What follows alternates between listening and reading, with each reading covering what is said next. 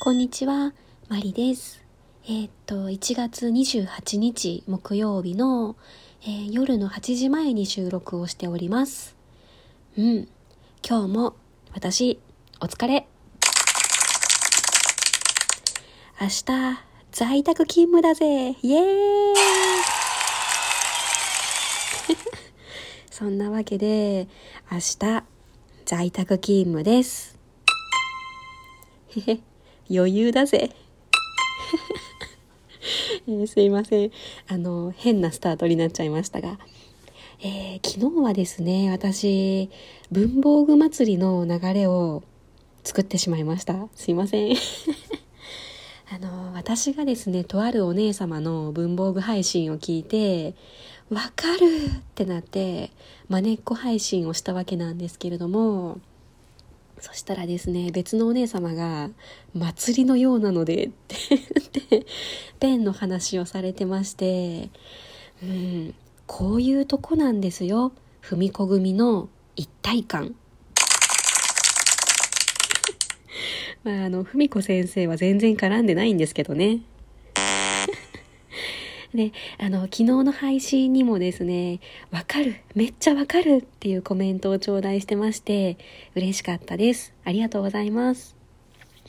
で、あと、ギフトで、楽しい竹を2本と、指ハートと、元気の玉と、美味しい棒を頂戴しております。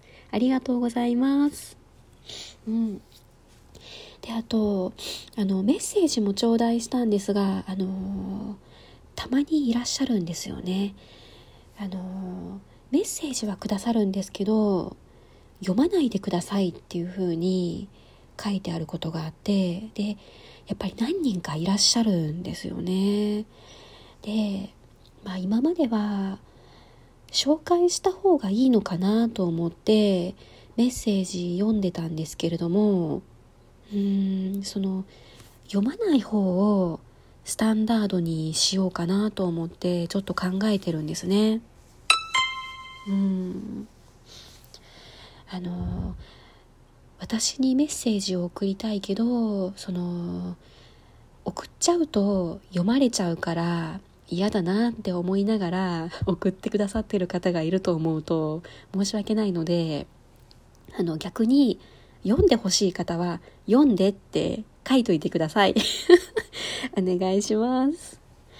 えーそんなわけでですね、えっ、と、昨日のそのマネっこ配信の中で、えー父になっていたかもしれない人に万年筆をもらったっていう話をしていたと思うんです。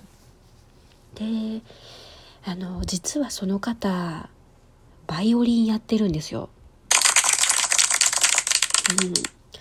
あの、今もまだやってるかどうかは不明なんですけど、あの、いわゆる大人の趣味です。うん、そうなんですよ。去年のお正月だったかな、そのコロナがこんなことになる前に、えーバイオリンを担いで広島に帰省したことがあったんですけどね。で、うちでちょっとバイオリンを練習してましたら、母が言うんですよ。押し入れにサイレントバイオリン入ってるよって。え、なんで？ってなって、まああの、とりあえずびっくりしたんですよね。え、なんでうちにバイオリンがあんの？ってなって。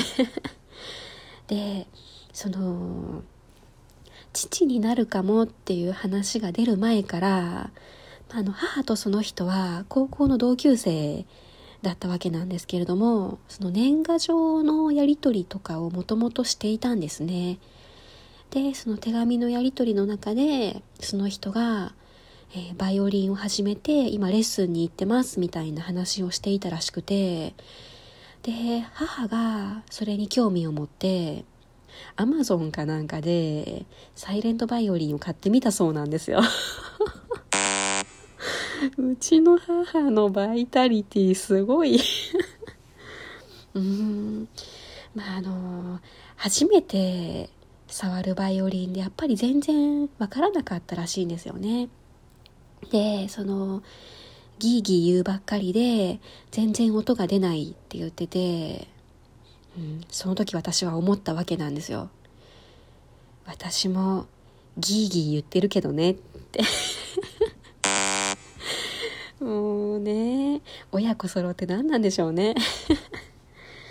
であの多分サイレントバイオリンってエレキバイオリンのことなんじゃないかなと思うんですよね。で使うんだったら持ってっていいよって言ってくれたんですけどその時はその使っていた本ちゃんのバイオリンを大阪に持って帰らないといけなかったのでちょっとやっぱり荷物が多くてですね。でそのサイレントバイオリンはまだ広島に置いてあるわけなんです。でそのままこんな状況になってしまって広島に帰省できなくなっちゃって まだその見てもないんですけどまあ機会があればそのサイレントバイオリン使わせてもらって家での練習も頑張っていけたらいいなとちょっと思っています。うん。であと今日の話なんですがえー、あの寒がりのくせに服を着込みすぎてモコモコするのは嫌っていう話をしようと思います。あの土日はもちろんですね自分の好きな服を着てでその何を着るかとか調整できるのであくまで平日の話です。その仕事をしてる時の話なんですよ。うん。あの私はですね銀行で仕事をしているので仕事着はスーツなんですね。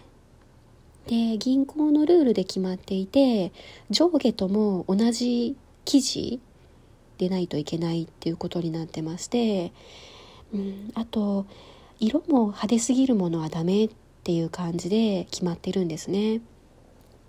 で春と秋は別に困らないし夏もまあクールビズなので上着を脱げばいいんですけど冬になるとねいつも困っちゃうんですよ。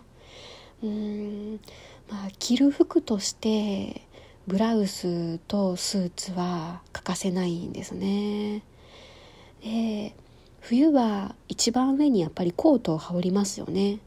うん。この時点で服3枚は確定してるわけなんですよ、ブラウスとスーツとコート。うん。でやっぱりそれだけだと寒いですよね当然。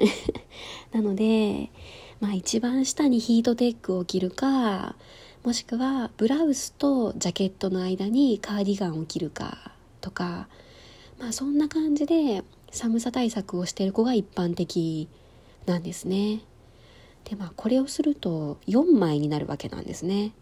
うんでまあ私が嫌いなのがですね服を着込みすぎてその肘とか膝とかムキュッてするのめっちゃ嫌いなんですよ。ムキュってなんやねんって話ですよね。わかんないですよね。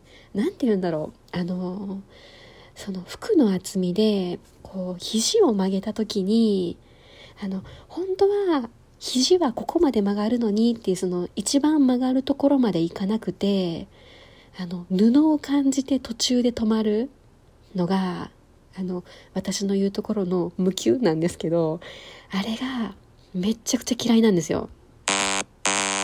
うん。そうなんですよ。でその肘が曲がらないことですごくこう動きにくいし気膨れてるなっていう風な感じがするんですよね。うんでまたジャケットがなんかねそのあまり余裕がないんですよね。だからブラウスを着てカーディガンの上にジャケットを羽織るともう腕がパンパンになっちゃうわけなんですよ。でその上からコートなんてもうとんでもないです。うん。でちなみにですね膝裏の向きも苦手なんですよ。なのでタイツの2枚履きとかね私絶対できないんです。うん。なので普段はタイツ1枚で寒さに震えてるわけなんですけどまあ何かがあってもう1枚履くとしたらタイツ1枚と靴下ですかね。まあ、膝下のソックスとかくるぶしのソックスとかそんな感じで膝まではいかないようにして調整します。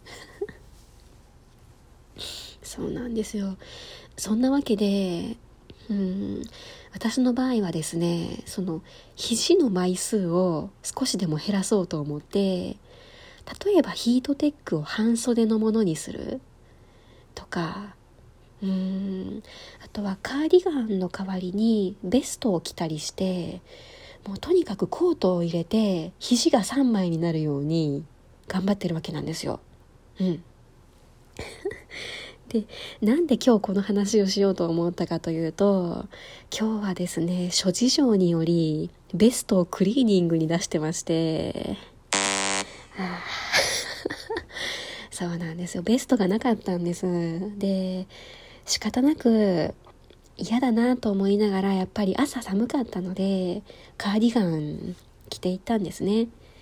うん、ブラウスカーディガンジャケットコートっていう4枚で行ったんですけどもうやっぱり腕がムキュってなってもう今日一日ずっと不快でした。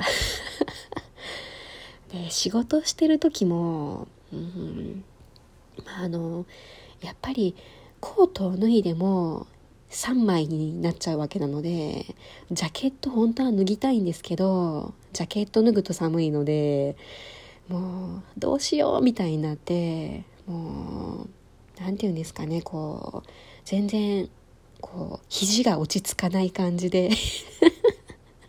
なんじゃそりゃ。うん肘が落ち着かない感じで今日仕事してました。で回路とかねいろいろ考えたんですけどなかなかいい方法がなくて悩んでいます。